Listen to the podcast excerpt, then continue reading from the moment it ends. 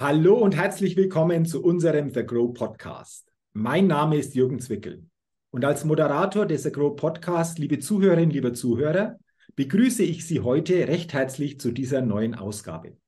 Freuen Sie sich wieder auf ein spannendes und sicherlich auch sehr interessantes Interview, denn ich habe heute wieder einen ganz besonderen Interviewgast im The Grow Podcast mir eingeladen.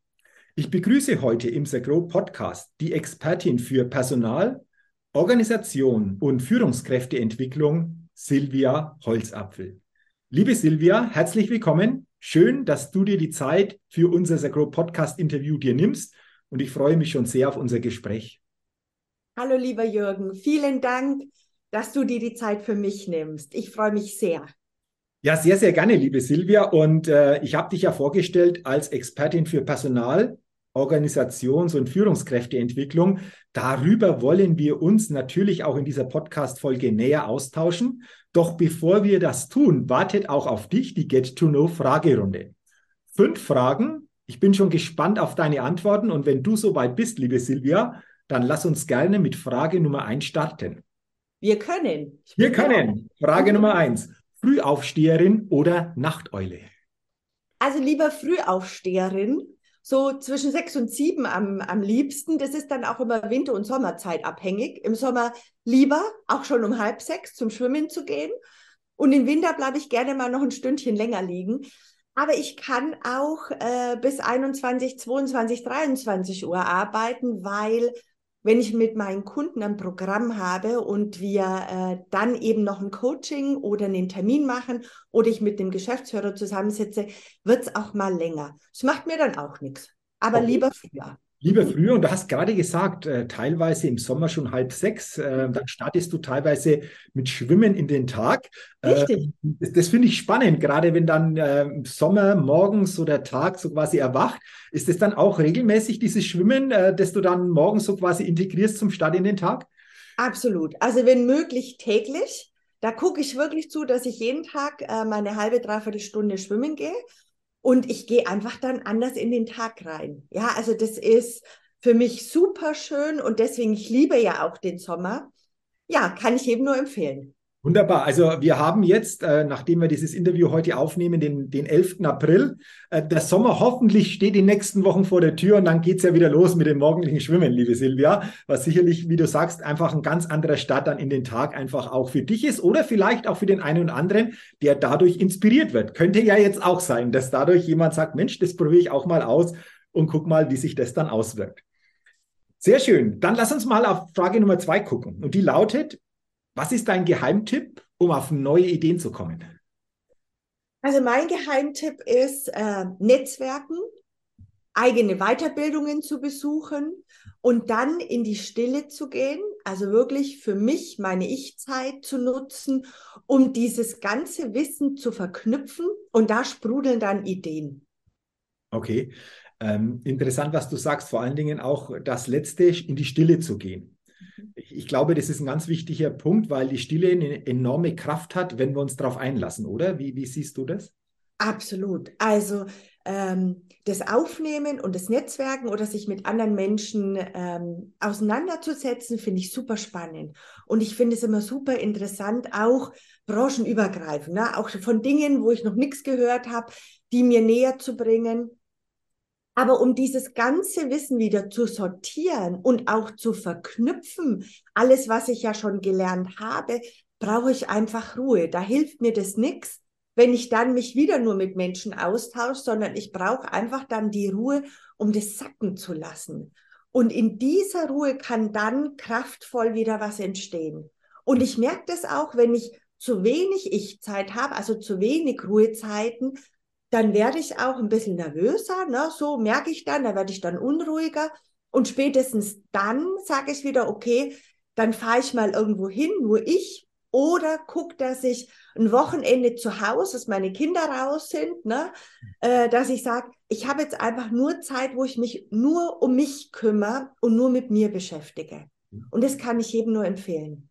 Also ein ganz wichtiger Punkt, wirklich darauf zu achten, sich diese Zeiten auch, ja, ich sag mal, zu nehmen oder sich zu gönnen, weil du hast es auch gesagt, eine unheimliche Chance und Kraft einfach auch in diesen Zeiten dann wieder neu steckt. Mhm. Absolut, ja. Interessante Antworten. Danke, danke auch dafür. Dann Frage Nummer drei. Wenn du eine Sache in Deutschland ändern könntest, was wäre das? Also eine Sache, ne? da gibt es ja vieles, was ich ändern würde. Aber ich würde, ich würde tatsächlich das gesamte Schulsystem ändern.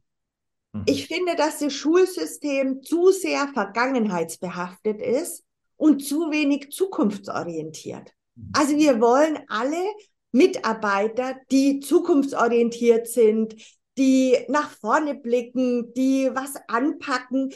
Und in der Schule werden sie ausgebildet, den Bestand zu verwahren und am besten immer die Rückschau zu halten. Mhm. Also es ist natürlich gut, dass ich immer wieder sage, das und das darf uns von der Vergangenheit her bitte nicht mehr passieren. Ja, da müssen wir alles dran setzen, dass das nicht mehr passiert. Und dennoch wird mir zu wenig zukunftsorientiert ausgebildet. Und auch äh, das Wissen, was heute die Firmen benötigen, wird überhaupt nicht ausgebildet. Ne? Kritikfähigkeit, Teamfähigkeit, ähm, Frusttoleranz, also einfach mal Dinge zu akzeptieren, weil, also Schulsystem ist das eine, Helikopter, Eltern ist dann nochmal das andere. Ähm, also deswegen, es gibt so vieles, aber das würde ich komplett mal reformieren, damit Menschen in ihren Stärken, Talenten und Fähigkeiten aus- und weitergebildet werden, damit sie dann das tun können, worauf sie Spaß haben. Und wenn sie Spaß haben, dann werden sie immer erfolgreich sein. Mhm. Das ist auch jetzt ein schöner Gedanke noch, den du jetzt reingegeben hast. Äh, wenn wir so Spaß haben, Freude haben, dann werden wir immer erfolgreich sein. Aber vor allen Dingen, wenn es um persönliche Kompetenzen geht, du hast einige ja aufgezählt, ist es so, dass du dir wünschen würdest, hey, das schon in der Schule ganz anders platzieren, da die Schülerinnen und Schüler schon ganz anders auch zu diesen Themen einfach auch begleiten und nicht nur dieses Faktenwissen so quasi fast nur auf eine Prüfung zu lernen. Und häufig, häufig ist dieses Wissen dann irgendwo wieder weg. Aber die Prüfung, gut, die ist ganz gut gelaufen, aber das ist, glaube ich, auch so ein, so ein Fakt, den ich immer wieder höre, der da mit reinspielt und äh, letztendlich, glaube ich, ein wichtiges Thema.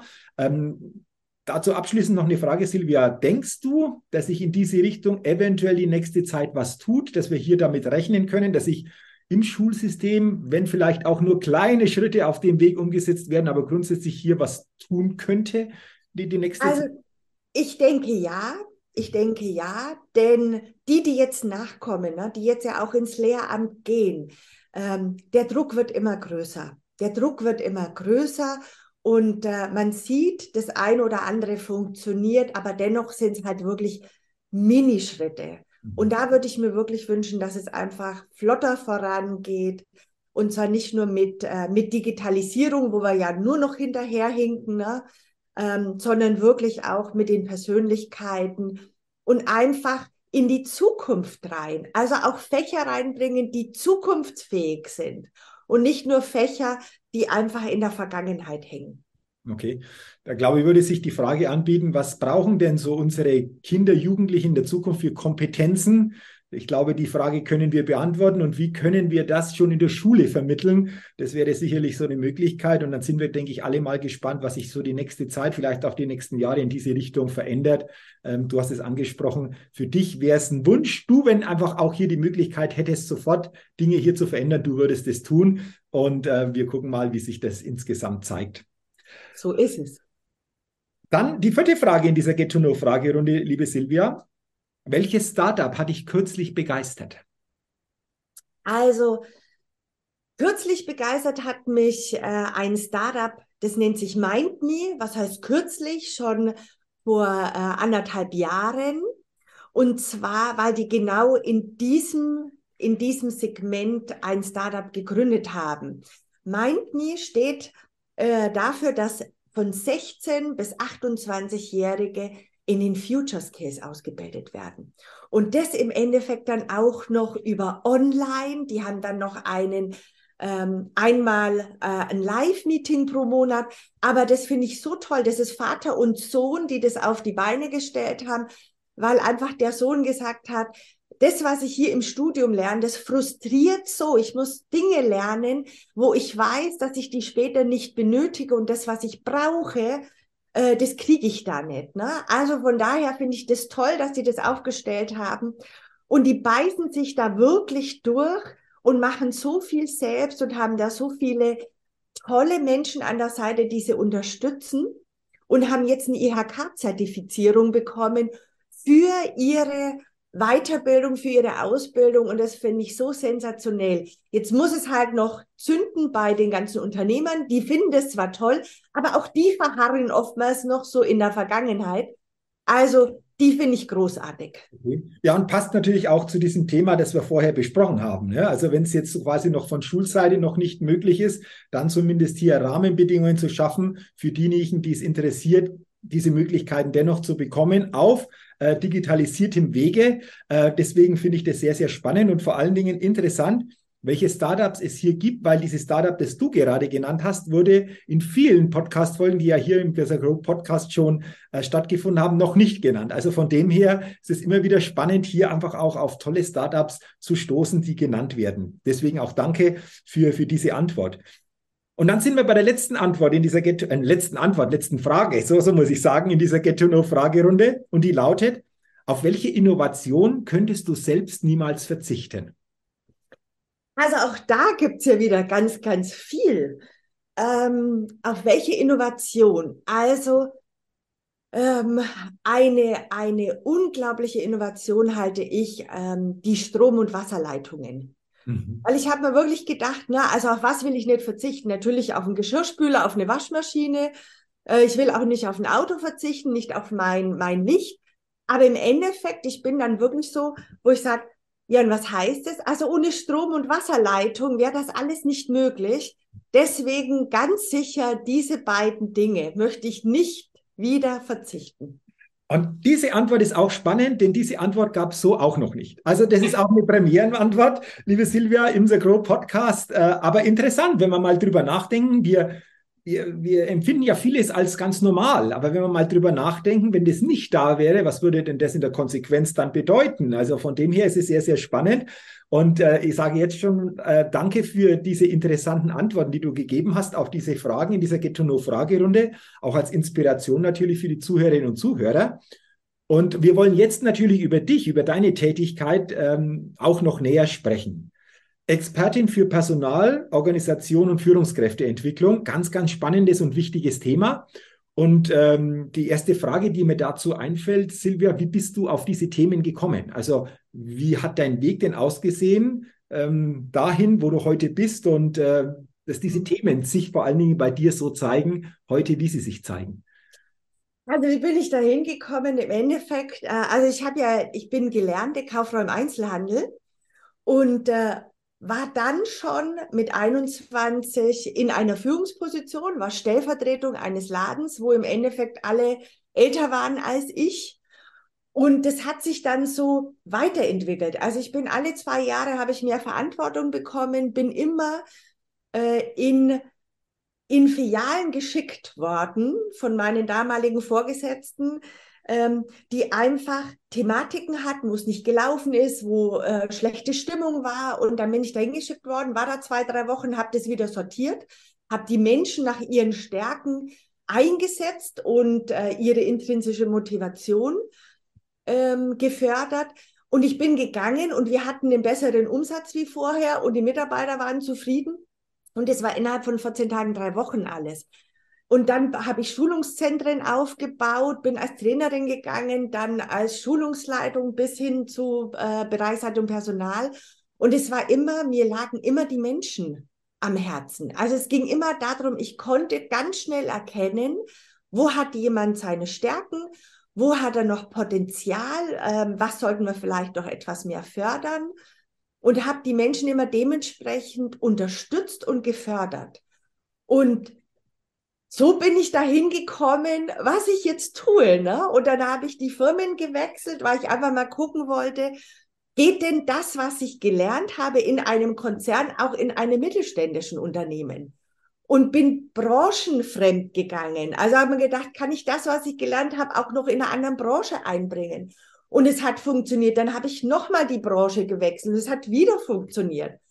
Und dann dachte ich mir, Okay, also wenn es also funktioniert, ich kann jetzt auch von Branche zu Branche gehen, ich kann mich jetzt auch eben selbstständig machen und bin dann während Corona zum 1. Juli 2020 habe ich mich dann selbstständig gemacht. Und für mich war das klar, äh, Unternehmen benötigen mich und brauchen meine Unterstützung, um den nächsten Quantensprung zu machen, um das nächste Wachstum hinzukriegen. Und genauso ist es. Also ich bin für viele unterschiedlichste Unternehmen tätig, von ähm, IT-Firma über äh, ein produzierendes Unternehmen bis hin ähm, zum Einzelcoaching von jungen Leuten, die auf äh, einer neuen Jobsuche sind oder auch von Menschen, die mit Depressionen zu tun haben, um die ins Gleichgewicht wiederzubringen, um damit die wieder stark ähm, in der Gesellschaft und auch in ihrem Job wieder wirken können. Und das macht so eine Freude. Okay, das glaube ich. Äh, ich glaube, es spürt man auch, wenn du darüber sprichst, äh, diese, diese Begeisterung, diese, diesen Spirit einfach auch, den du verkörperst. Und du hast ja gesagt, unabhängig von den Branchen geht es letztendlich um, um die Menschen ähm, in den Unternehmen. Und du hast ja auch so einen, finde ich, sehr interessanten Slogan. Denn dieser Slogan lautet, die Persönlichkeit macht den Unterschied.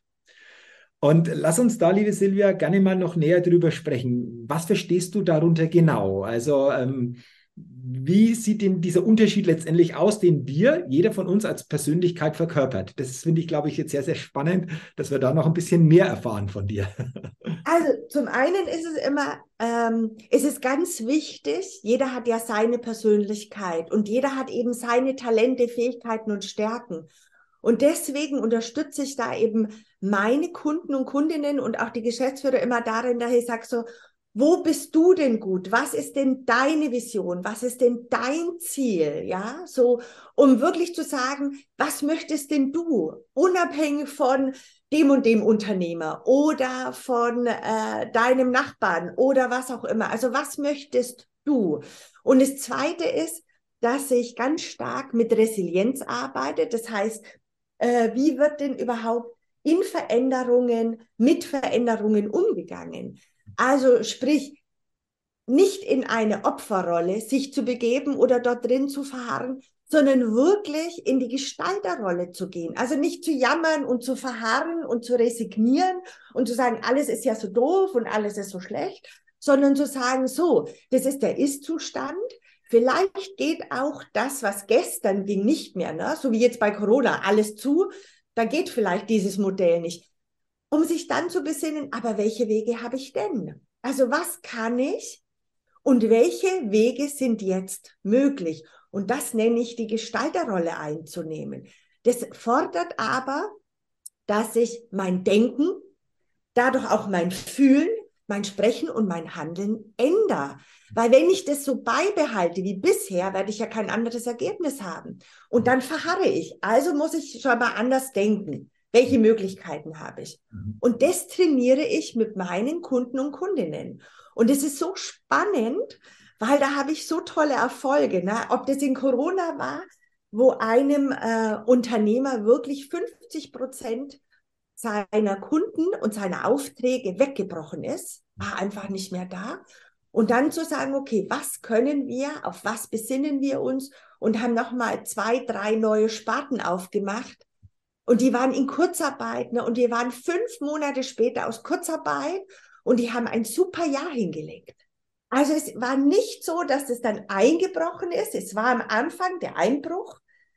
Und dann heißt es sich eben neu aufzustellen, neu zu denken und die Ärmel hochzukrempeln und anzugehen. Okay, ähm, ganz spannend finde ich, was du jetzt einfach gesagt hast, so in dieser Gestalterinnen, Gestalterrolle einfach auch zu sein oder dahin zu kommen, sich vor allen Dingen gute Fragen zu stellen, die dann natürlich auch entsprechende Gedanken auslösen oder Antworten zur Folge haben. Ist das einfach auch so ein, so ein wichtiger Punkt, wirklich sich bewusst zu sagen, okay, ich stelle mir gute Fragen, die mir neue Perspektiven einfach auch ähm, als Antwort geben, um da mal zu gucken, wie kommen wir dahin? Auf jeden Fall. Also die Qualität der Fragen, die sind immer entscheidend für die Qualität der Antwort. Mhm. Immer. Also, und darum geht es auch oft. Also viele unterschätzen es. Ne? Unternehmer und Unternehmerinnen denken immer, ich brauche keinen Coach oder ich brauche keinen Sparringspartner. Das schaffe ich schon. Die unterschätzen das, weil oftmals ist man ja auch so in seiner Blase und in seinem Denkmuster. Und wenn ich einfach mal rausgehe und mir jemanden hole, der mir wirklich qualitativ hochwertige Fragen stellt, dann komme ich auch mal aus dieser Sichtblase raus. Und das nenne ich immer so, ne, dass ich halt bis jetzt immer nur nach links geguckt habe und jetzt gucke ich halt mal ein Stückle weit nach rechts oder drehe mich mal nach hinten und sehe plötzlich, welche Möglichkeiten gibt es, die ich einfach vorher nicht gesehen habe, vielleicht auch nicht sehen musste, weil es lief ja. Mhm. Auch ganz, ganz interessant, ähm, das, was du jetzt gesagt hast, einfach auch mal von außen auch eine Begleitung zuzulassen, die Fragen stellt, die ich mir selbst bisher so noch nie gestellt habe, dadurch natürlich auch die Antworten so noch nicht erhalten habe, die mir dann einfach auch neue Möglichkeiten geben. Ich glaube, das ist auch wichtig, so eine Offenheit zu haben, auch da mal jemanden als, als Sparringspartner oder Sparringspartner mal an die Seite zu nehmen, um das für sich einfach auch zu erkennen. Ähm, du hast vor allen Dingen auch noch, liebe Silvia, so zwei ganz wesentliche Themen auch, ähm, in dem, wenn du begleitest, Vertrauen und Wertschätzung in Unternehmen. Jetzt glaube ich, wissen wir alle, dass äh, jeder sagen würde, ja, das sind wichtige Themen. Und wenn die gelebt werden in Unternehmen, dann ist es teilweise anders, auch vor allen Dingen am Ende, was die Ergebnisse betrifft, wie wenn es nicht gelebt werden. Wie nimmst du denn das wahr, so in deiner täglichen Begleitung bei den Unternehmen, das Thema Vertrauen und Wertschätzung? Wie ist denn das ausgeprägt oder wie wird darauf auch geachtet? Wie ist das so, so deine Erkenntnis zu diesen beiden wichtigen, ich sage mal so, Wörtern oder, oder Themen? Ja, also das finde ich ganz toll, Jürgen, ne? weil Vertrauen und Wertschätzung sind mit das höchste Gut, wenn ich ein Unternehmen habe und habe Mitarbeiter. Ähm, das ist auch so, wenn ich ähm, überhaupt mit Menschen zu tun habe, dann geht es immer um Vertrauen und um Wertschätzung. Ja, dass ich mit dem anderen offen und ehrlich umgehe. In Unternehmen erlebe ich das oft, dass es Werte sind, die irgendwo auf einem Papier stehen aber diese Wertschätzung und das Vertrauen oftmals dann nicht so gelebt wird, weil da ist dann eher mehr der Kontrollzwang dann da. Und wenn es dann noch darum geht, wie kriege ich denn überhaupt Wertschätzung und Vertrauen hin, dann ist es zum einen, ich muss einen Rahmen abstecken. Also, dass meine Mitarbeiter wissen, in diesem Rahmen, da dürfen sie sich bewegen. Und wir haben gemeinsam Regeln aufgestellt. Also nicht nur ich als Unternehmer, sondern mit den, mit den Mitarbeitenden werden Regeln aufgestellt. Was wollen wir gemeinsam? Ne? Was verstehen wir unter Pünktlichkeit? Was verstehen wir unter Zuverlässigkeit? Oder, oder. Und in diesem Rahmen wird dann gearbeitet und zwar zusammen. Und dann geht es auch darum, dass auch mal gelobt werden darf. Mhm. Dass ich sage, ja, das hast du gut gemacht. Was ich immer wieder merke, dass äh, zu viel zu wenig Gespräche stattfinden. Es wird immer zwischen Tür und Angel was gesagt, aber es wird sich nicht zusammengesetzt und mal klar gesprochen. Wie weit bist du in dem Projekt? Wie geht's dir damit? Wo sind deine Stolpersteine gerade? Wo hängst du gerade? Wo, wo hast du noch ein komisches Gefühl? Oder was ist dir besonders gut gelungen? Ähm, das fehlt oftmals. Und ich merke, wenn es anfängt, ne, wenn Unternehmen plötzlich anfangen, Rahmen zu schaffen, Regeln aufzustellen und dann mit den Menschen zu arbeiten, dann hatte ich es auch schon, dass manche als Führungsposition eingesetzt waren, die gesagt haben, Frau Zapf, ich will das gar nicht. Ich möchte das nicht tun. Ich möchte hier keine Gespräche führen. Ich möchte lieber da Spezialist sein. Und ein anderer sagt, oh, ich würde würd es gern mal wollen. Ne? Ich, ich würde mich da gern einsetzen, weil ich tue es ja schon. Und was wir da auch oft machen, ist dann die Menschen an die richtige Position zu setzen. Und komischerweise plötzlich läuft's runter, plötzlich ist der Ertrag ein anderer, plötzlich geht die Produktivität nach oben. Ne?